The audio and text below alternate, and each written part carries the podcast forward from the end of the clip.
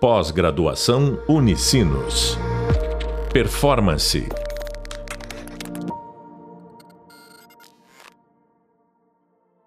Olá a todos e todas, sejam muito bem-vindos e bem-vindas ao podcast da disciplina Inteligência Emocional, fazendo a gestão das próprias emoções. Eu sou a professora Alessandra e o podcast de hoje se chama Você já pensou o quão hard é ser soft? E nós vamos falar sobre competências pessoais e sociais, as famosas skills. É, com base em diversos estudos já realizados na área de competências socioemocionais e na evidente importância que o tema ganhou na última década, em especial no período pandêmico, a ideia é fazer um bate-papo com a minha convidada, já conhecida de vocês, a Cleo Fischer.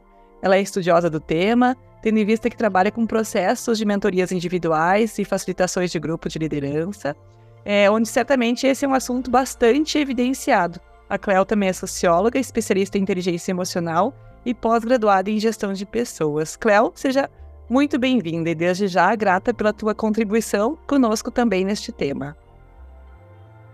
Olá, prof. Alessandra e todos que nos ouvem. Muito obrigada pelo convite novamente. Tenho certeza que nós vamos fazer um bate-papo bem bacana aqui sobre essa temática instigante. E vamos lá, vamos adiante então. Bom, para a gente começar a falar de competências pessoais e competências sociais, é importante que a gente comece conceituando quais são essas competências. Então, traz para a gente o que são competências pessoais e sociais, por favor. Ok, vamos lá então. Basicamente, nós podemos dizer que as competências pessoais são aquelas características individuais que uma pessoa possui, como ela age, se comporta isoladamente na comunidade onde vive ou na empresa onde ela trabalha, enfim, nos grupos que ela circula. Podemos dizer que através das competências pessoais nós demonstramos a nossa capacidade, a nossa maturidade de autoconsciência, nosso nível de autoconhecimento, ou seja, são nossos atributos intrapessoais da inteligência emocional.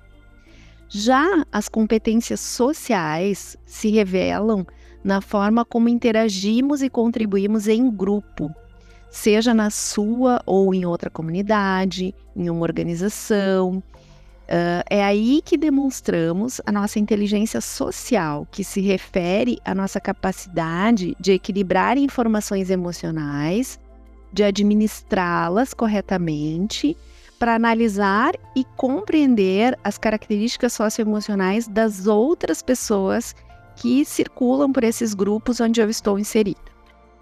Ou seja, esses são os atributos interpessoais da inteligência emocional que, aliás, é considerada uma das skills mais desejadas pelos líderes, segundo o Relatório Mundial do Futuro do Trabalho, publicado pelo Fórum Mundial da Economia. Então, é, é, fica assim, eu tentei deixar bem claro, né, bem conceituado, uh, que as competências pessoais, elas se mostram através dos nossos atributos intrapessoais da inteligência emocional e que as nossas competências sociais se mostram através dos nossos atributos interpessoais da nossa inteligência emocional. Ok? Ótimo. E quais são então os aspectos objetivos que nos fazem reconhecer as nossas capacidades intrapessoais e também as interpessoais? Bom, uh, o número um se nós pudéssemos classificar dessa forma os aspectos intrapessoais, eu diria que seria o autoconhecimento emocional, que se trata de reconhecer as próprias emoções, os próprios sentimentos que advêm dessas emoções, saber identificar a função de cada um deles no meu momento de vida, saber acolhê-los, a partir daí fazendo escolhas assertivas de como agir de forma positiva, o que nos leva a um segundo aspecto, que é o controle emocional, né? ou seja, a gestão das nossas emoções, saber lidar com os próprios sentimentos ajustando eles a cada situação que eu vivo. E por último, uh, eu trago o terceiro aspecto, não menos importante, chamado automotivação, que nos ajuda a dirigir nossas emoções a serviço de objetivos de vida que eu tenho, né?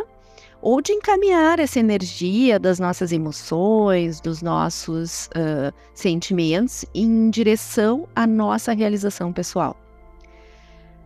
Já os aspectos interpessoais uh, são, são baseados em, em dois pontos, tá? É o reconhecimento das emoções no outro, ou seja, perceber e reconhecer as emoções no outro, ter empatia pelos sentimentos das outras pessoas, ter compaixão, compreender que gatilhos emocionais do outro podem ser totalmente diferentes dos meus para determinadas ações, né? E o segundo aspecto é a, a habilidade em relacionar-se propriamente dita, né? Como, como a gente uh, fala em aspectos uh, interpessoais, né? Então é o inter, né? Aquilo que eu faço fora. Quando literalmente utilizamos as nossas competências socioemocionais através da nossa inteligência social para interagir em grupo. Os aspectos, os aspectos relacionados aos atributos intrapessoais ou interpessoais são essenciais para o nosso autoconhecimento, fundamentais para a nossa organização, né? Para que a gente se organize, inclusive profissionalmente, para liderar, para resolver problemas, para atuar numa mediação de conflito, para nos dotar de sensibilidade social, de compaixão, entre outras skills aí fundamentais para que a gente possa viver em sociedade, para que a gente possa conviver nos inúmeros grupos uh, onde nós passamos. Cléo, a gente ouviu muito falar em skills, que é um termo bastante comum já no mundo corporativo. Tu mesmo mencionou na tua fala mas sabemos que essa expressão ela é, é uma expressão inglesa, né? Então, tu poderia nos explicar se conceitualmente são apenas sinônimos de competências pessoais e sociais e também o que, que significam as skills? Claro, as skills são habilidades, certo?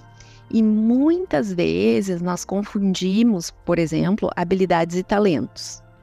Uh, ambos podem ser desenvolvidos. A diferença é que alguns talentos são naturais nas pessoas, são inatos.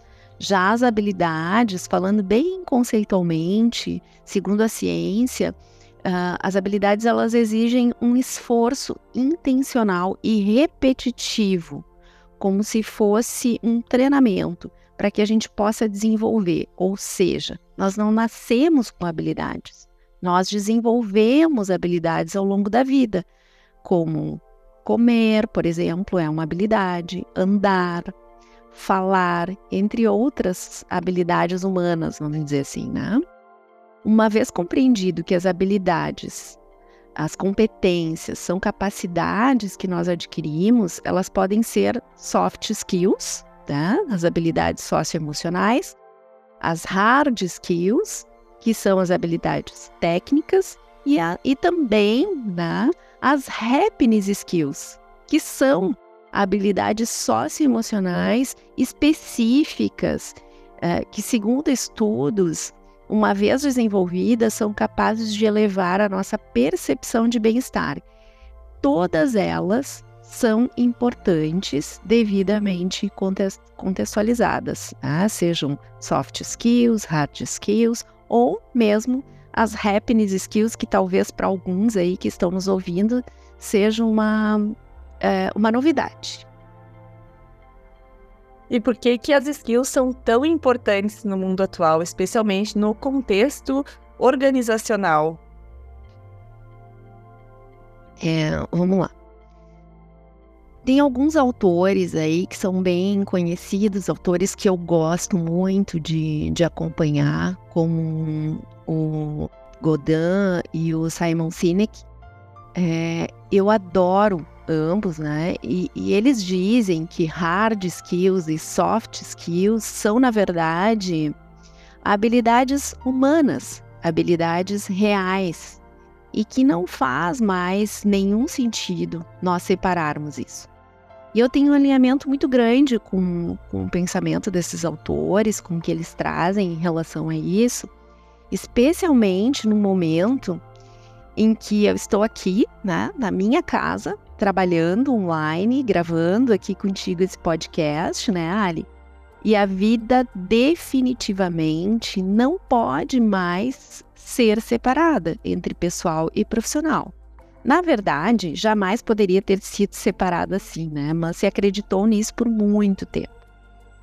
E o mesmo acontece com as nossas habilidades. Os próprios especialistas e pesquisadores que trabalham para que seja possível termos o Relatório Mundial do Trabalho, que eu já citei aqui uh, em, em, outros, em, em outras questões, tiveram bastante dificuldade em muitas situações de separar por classificação socioemocional ou técnica algumas competências. Ou seja, se esses grandes especialistas, se esses grandes pesquisadores têm essa dificuldade, eu enxergo que isso é a prova viva de que, de fato, nós temos habilidades humanas que muitas vezes elas se confundem entre uh, técnicas e, e uh, socioemocionais, certo? Muitas vezes, para se ter uma, nós precisamos da outra.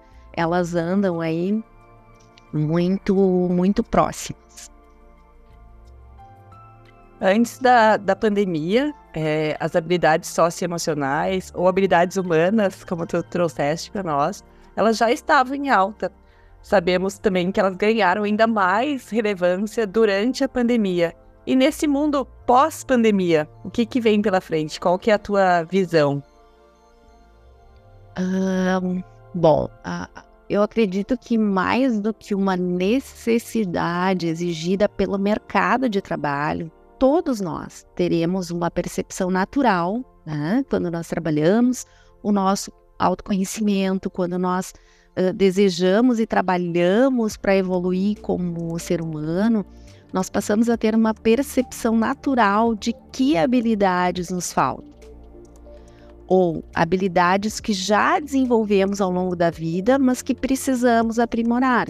E tem algumas pesquisas uh, já nesse sentido. O próprio relatório do futuro do trabalho, que fala de uma perspectiva mais, mais longa, uh, em especial, existe um estudo feito em parceria com a The Life of School, uma escola de habilidades comportamentais, que fala, por exemplo, de calma como uma habilidade socioemocional, como uma soft skill. Uh, o que antes hum, nós nem consideraríamos, né? Sendo uma das habilidades mais desejáveis no pós-pandemia, tanto pelas pessoas que atuam em organizações, quanto pela visão das próprias organizações. E neste estudo, a calma especificamente, que eu trouxe como exemplo, é mencionada contendo um duplo sentido. O primeiro seria o oposto da raiva, e o segundo seria o contrário da ansiedade.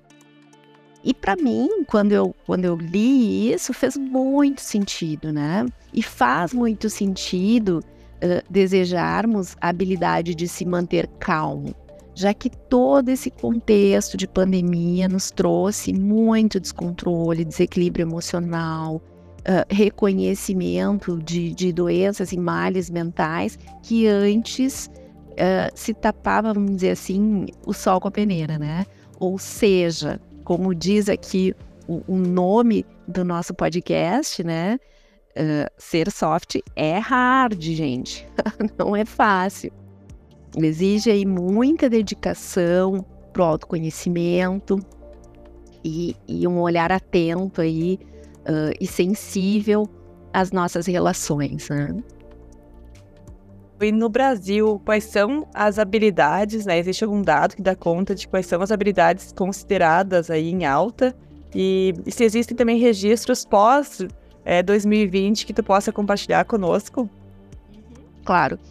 Uh, estudos mostram que as habilidades emocionais se tornaram ainda mais exigidas no novo cenário corporativo, com destaque especial para a capacidade de se comunicar e de se relacionar, seja com pares, com equipes, com clientes internos, externos. Uh, bom, a nova rotina que se impôs né, para muitos profissionais, assim como para mim, em 2020, o ano que iniciou a pandemia do Covid-19, se manteve mesmo depois da fase mais crítica. A comunicação à distância foi entre tantas outras transformações na nossa forma de trabalhar. E é natural que novas habilidades sejam cobradas no mundo corporativo. E a comunicação em estudos e pesquisas uh, tanto em empresas no Brasil quanto fora, mas assim, especificamente respondendo ao teu questionamento, né, no, no mercado brasileiro, uh, tem estado entre as primeiras consideradas fundamentais. Outras que ganham destaque é a própria inteligência emocional, a, a, a liderança humanizada, a visão do negócio, pensamento crítico, pensamento criativo, são aí é, habilidades consideradas em alta aqui no Brasil, Alessandra. Muito bom. É, no início da nossa conversa, a gente já trouxe, tu nos contextualizou sobre os conceitos aí de skills como habilidades socioemocionais, como habilidades técnicas e também como habilidades para felicidade, né? As happiness skills que a gente também fala que são habilidades que elevam o nosso bem-estar. É, é possível que a gente possa desenvolver essas habilidades para que a gente possa ser mais feliz? Sim, sim. Essas são as queridinhas para mim. É, eu que sou facilitadora em sistema de felicidade interna bruta, assim como tu, né, Ali? É, que é uma metodologia para implementar indicadores e ações de bem-estar no trabalho. Uh, nós gostamos e, e, promovemos as habilidades para a felicidade, é super importante, né? Também são habilidades socioemocionais, mas que especificamente são capazes de elevar a nossa percepção e a nossa sensação de felicidade real. Tá? E por que bem-estar? Segundo o Martin Seligman, o pai da psicologia positiva, a felicidade é algo totalmente subjetivo, enquanto o bem-estar pode ser medido uh, de maneira mais objetiva. Então, quais são essas skills, né, que são chamadas aí de happiness skills? Vamos lá, é, é atenção plena, muito conhecida também como mindfulness, uh, savoring, resiliência, que nós experimentamos muito aí desde 2020, e generosidade, né? Acho que das quatro, cabe aqui eh, conceituarmos em especial o savoring, que seria talvez não conhecida ou menos conhecida. O que, que é o savoring? É o processo pelo qual a pessoa percebe e aprecia experiências agradáveis enquanto ocorre e busca prolongar, ampliar essas sensações positivas decorrente uh, dessas vivências, dessas experiências. E para a gente poder encaminhar para o nosso, nosso encerramento, mais uma vez eu quero te agradecer pela, pela participação, pela troca, pelas contribuições, que são super ricas é, para mim e para quem nos acompanha. E também, novamente, fazer um pedido né, para que a gente possa encerrar esse podcast. Que frase, desejo, aspiração ou dica mesmo tu gostaria de deixar para quem nos escuta? Bom, encerro te agradecendo, agradecendo aí a quem nos ouve e também citando uma frase do Goleman que diz o seguinte: a soft skill principal é a inteligência emocional. Então, para quem ainda não enxerga a inteligência emocional como uma, uma soft skill, mas sim como uma disciplina, eu acho que essa afirmação aí do Goleman, ela é bem importante trazer como uma verdade. Muito obrigada. É a gente que agradece e até uma próxima. Pós-graduação Unicinos. Performance